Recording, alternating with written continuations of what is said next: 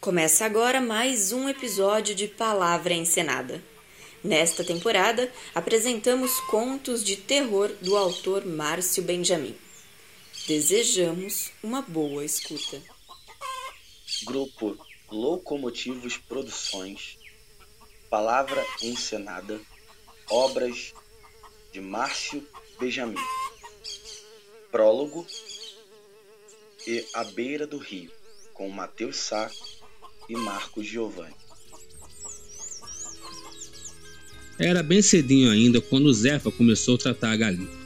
As lapiadas do falcão nas canelas da bicha reluziam. Bem nos seus olhos, a resta do sol. Condenado. Não bastasse a seca que volta e meia assombrava a cidade, ainda essa. Até dentro de casa, veja só. Peste. Zefa se virou de costas para a janela e tentou cortar o resto, ainda piscando os reflexos. Uma das últimas. Poedeira que só, mas fazer o quê? Nem que sem os ovos, pelo menos tinha carne. Carne gorda. E encheu o bucho por um tempo. Era sozinha, afinal. Decidiu foi pensar era mais em nada. Só em terminar a galinha. Mas quem disse?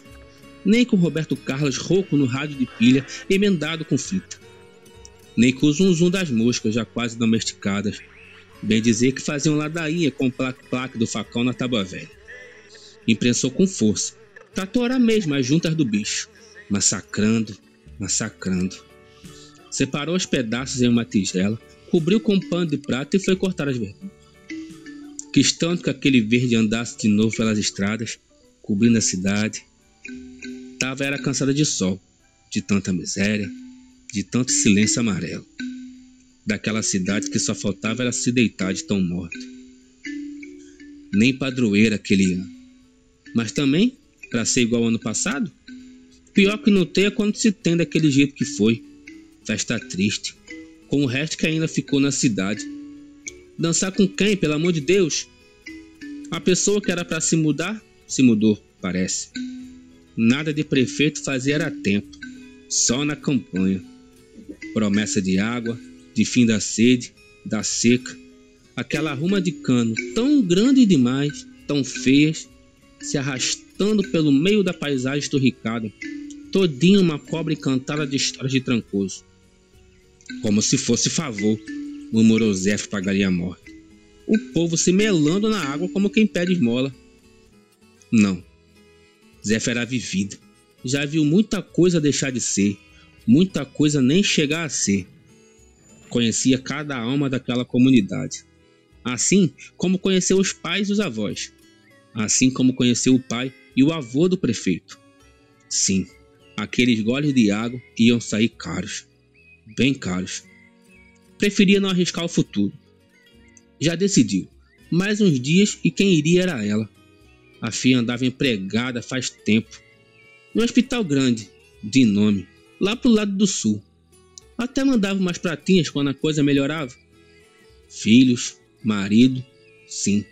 Mas a mãe não sustentou tanto tempo, então já não aguentava mais a modorrência calada daquele povo que pareciam viver para repetir a mesma coisa, dia após dia. Que pareciam era já ser quase areia seca. Pedra, sol, de tanto que não iam para lugar nenhum. Era como um pesadelo que acontecia bem ali na sua frente e nunca ia ter fim. Não, ela não. Andava era bem viva ainda. Ia vender tudo e se bandear para casa da menina. Vendia a casa, ponto. E pronto. A casinha ainda era bonita, ora. Também demorou tanto para ajeitar bem do jeito que ela queria. Para passagem dava. Se cansou da bodega velha, esquecida nos fundos da casa dos mesmos bêbados do interior que nesses dias tomava era álcool purinho. Mas quem danado vai querer ponto ali? Nem na cidade era. Vizinho não tinha já fazia tempo. Homem então, pff, nem se fala. O último que recebeu na sua cama só tomou coragem anos depois da morte do esposo. Meio escondida como quem rouba, se deitou com o delegado depois de uma noite bebedeira. Chorou quase o dia todo depois de vergonha. Em que ano foi? Tinha certeza não. Quase nem se lembrava mais, a bem da verdade. A cabeça andava era se esquecendo de muita coisa. sentindo falta de ter com quem conversar. Sozinha. A palavra ecoou dentro da cabeça como um palavrão. Um bofete no pé do ouvido. Limpou a graxa das mãos no avental e deixou os pedaços da galinha quietos um tempo. Andou pela cozinha, meio sem vontade, e se escorou na meia porta bem pintada, olhando para aquele nada sem fim mesmo em frente. E então, bem de longe, apertou a vista machucada de sol lá de longe. Fez uma sombra com a mão e procurou entender. Era gente? De onde? Cansados, se arrastando, tal e qual fosse a sua vaca velha pouco antes de morrer. Mas era gente sim, tanta gente, mas não tão longe mais. Descompassado, foi o coração que avisou. Viram, se arrastava, mas não. E Zefa quase riu ao se lembrar das histórias dos cangaceiros. Cangaceiros. Ainda tinha. Era mulher sertaneja assim, de fibra, de força, mas enfrentar tantos com facão de torar galinha e vinham levar o quê pela caridade? Correu para fechar a porta, mas quando deu fé já estava em cima. Deu tempo não. Foi colocar a tábua e o primeiro se jogar para cima da madeira, batendo, gritando, gemendo. Era gente. Cefa correu pro canto da cozinha e já ouviu os gritos de bicho pela casa toda, por todo o descampado, vazio de tudo. Quem ia ouvir? Tantos, tantos, homem, mulher, menino até. Tantos que a porta pintada, mais velha, ainda tentou cumprir a obrigação até se partir um creco doído. No canto, Cefa não acreditou. Era gente. Loucos, loucos, minha Nossa Senhora, roupas rasgadas, vedendo como a peste. Partiram foi para cima. Ingênua, ainda tentou oferecer a galinha. Mas o primeiro logo lhe segurou pelas orelhas e numa dentada mais que certeira rasgou-lhe a garganta. Partindo com os dentes, o escapularam no meio do caminho. Era gente aquilo? Foi tão combinado que quase se pode dizer que era uma procissão. Mas foi nada. Blasfêmia até garganta, braços, peitos, o sangue lavando o chão, restos de galinha e de mulher espalhados pela cozinha. Na mesa da pia, o rádio fazia coro para aqueles dentes mastigando juntos. Todos. No cantinho, o coração de Jesus, mesmo aceso, não pôde fazer muito não. Era fome.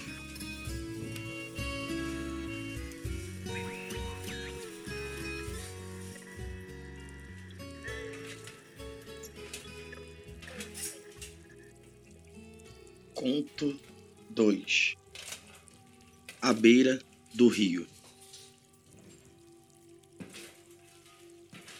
Do rio pouco se fala. Ainda que ele ande por aí, vem nas portas de todo mundo, sussurrando que cada um sabe. Mas quem disse? A moça Budejan sumiu para as bandas do sul, morreu cedo, anda pela cidade. A verdade ninguém sabe, afinal ou todo mundo. No fim das contas, cada um tem a sua. Lavava roupa na beira d'água. Aprendeu de pequena com a avó. A mãe deixou e sumiu, fazer vida. Diz que morreu cedo de doença do mundo. Calada. Os cambitos finos não combinavam com os joelhos espessos, nem com o queixo firme altivo que sustentava a trouxa de roupa na cabeça como quem leva uma oferenda a um terreiro. Aqui, menina, indicava a avó impaciente e mostrava o sabão, a roupa, a torção, o rio. Mas era decidida, e num instante soube de tudo como quem nasceu.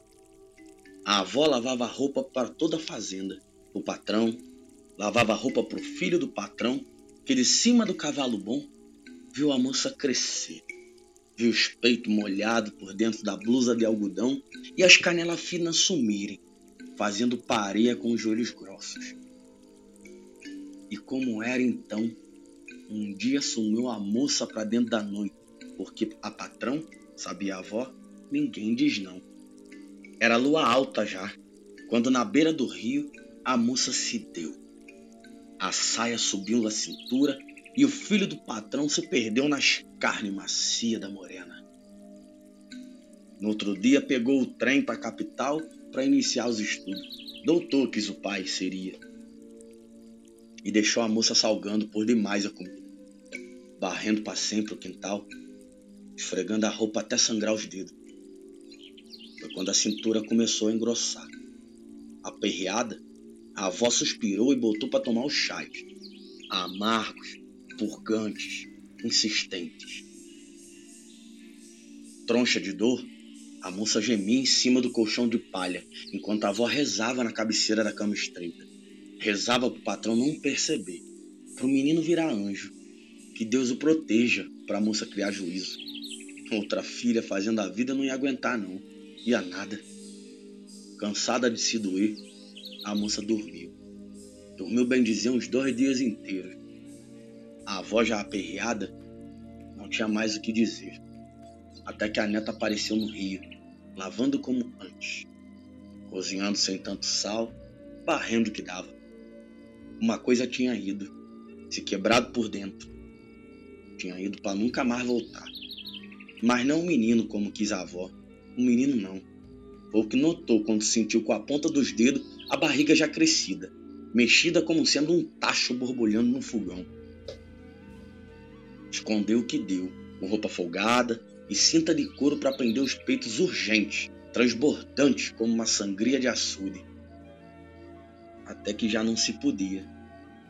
Com a desculpa de uma doença qualquer, trancou a menina num quartinho e rezou de novo para ninguém entrar. E naquela noite, a mesma lua gorda que fez o menino puxou o inocente para fora. A avó sentiu o peito velho e murcho se apertar quando percebeu os mesmos olhos do patrão. Ignorou então os clamores da neta, enrolou num pano e seguiu pro rio. Chegando lá nem pensou. Só deu fé quando sentiu o tibum do corpo rasgando a correnteza forte, para se perder para sempre. Voltou sem o menino, precisou calar com a mão a boca da moça e dizem dali para frente ficou meio longe do juízo. Mas como o rio, refeito depois da queda, a vida seguiu. As roupas lavadas, a comida pronta, o bucho descansado. Foi quando começaram a sumir, uma a uma, as reses do patrão, estripadas como que por um bicho se carecia de explicação. Aperreados os jagunços montaram guarda com armas e candeeiros em tudo quanto foi canto.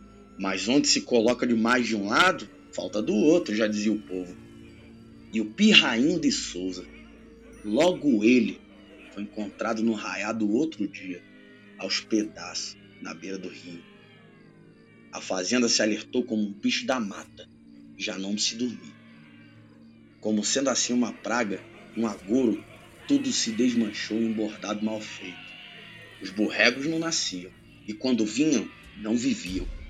Juntos num mundaréu de cabeças e orelhas que tiravam o sono até do doutor da cidade. A plantação acabou-se do dia para a noite, como o menino de Souza. Não se refez, como o rio. A mulher do patrão adoeceu de doença podre, que a consumiu em caroços num susto. Até que na noite do enterro, dizem, viram lá pro lado do rio.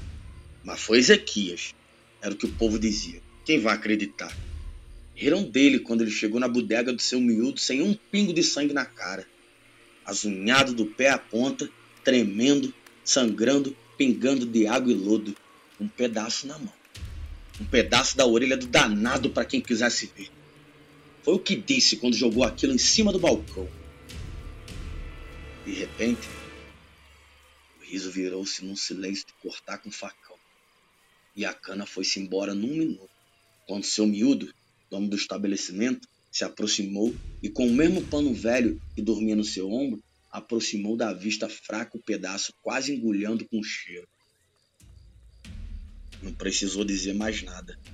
De pronto, os homens rebocaram Ezequias para dizer onde, onde tinha visto, como era, o que fez, a resposta se perdeu no meio da lembrança confusa da cachaça banhada, mas mesmo assim se acreditou. Dividiram os homens como puderam. Souza à frente, na cara ainda se via a perda do menino, e deixar os outros mais para não acontecer, para ninguém mais morrer. Findou que os lampiões se apagaram com o sol, lampeando os olhares cansados. Aquilo era outra coisa, decidiram. E mandaram rezar uma missa como todo mundo da cidade. Padres chamados às pressas, atropelando latim que ninguém entendia. Mas precisava entender não. Reza era assim, para quietar o coração.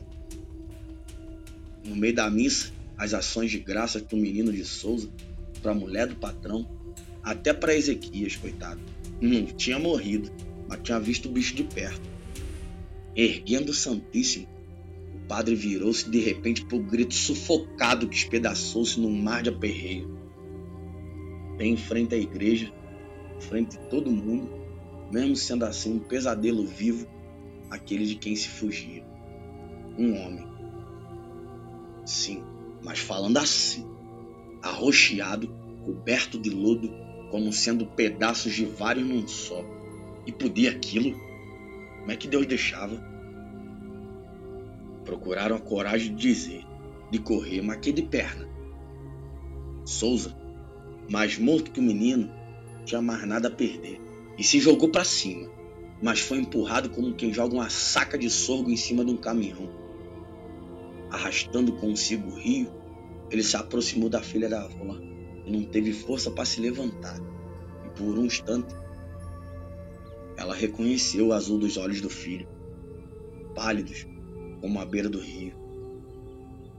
Ninguém sabe de que jeito, sabe nada, mas como se sempre tivesse sido aquilo que se virou em uma criança morta e descansou para sempre no colo de sua mãe.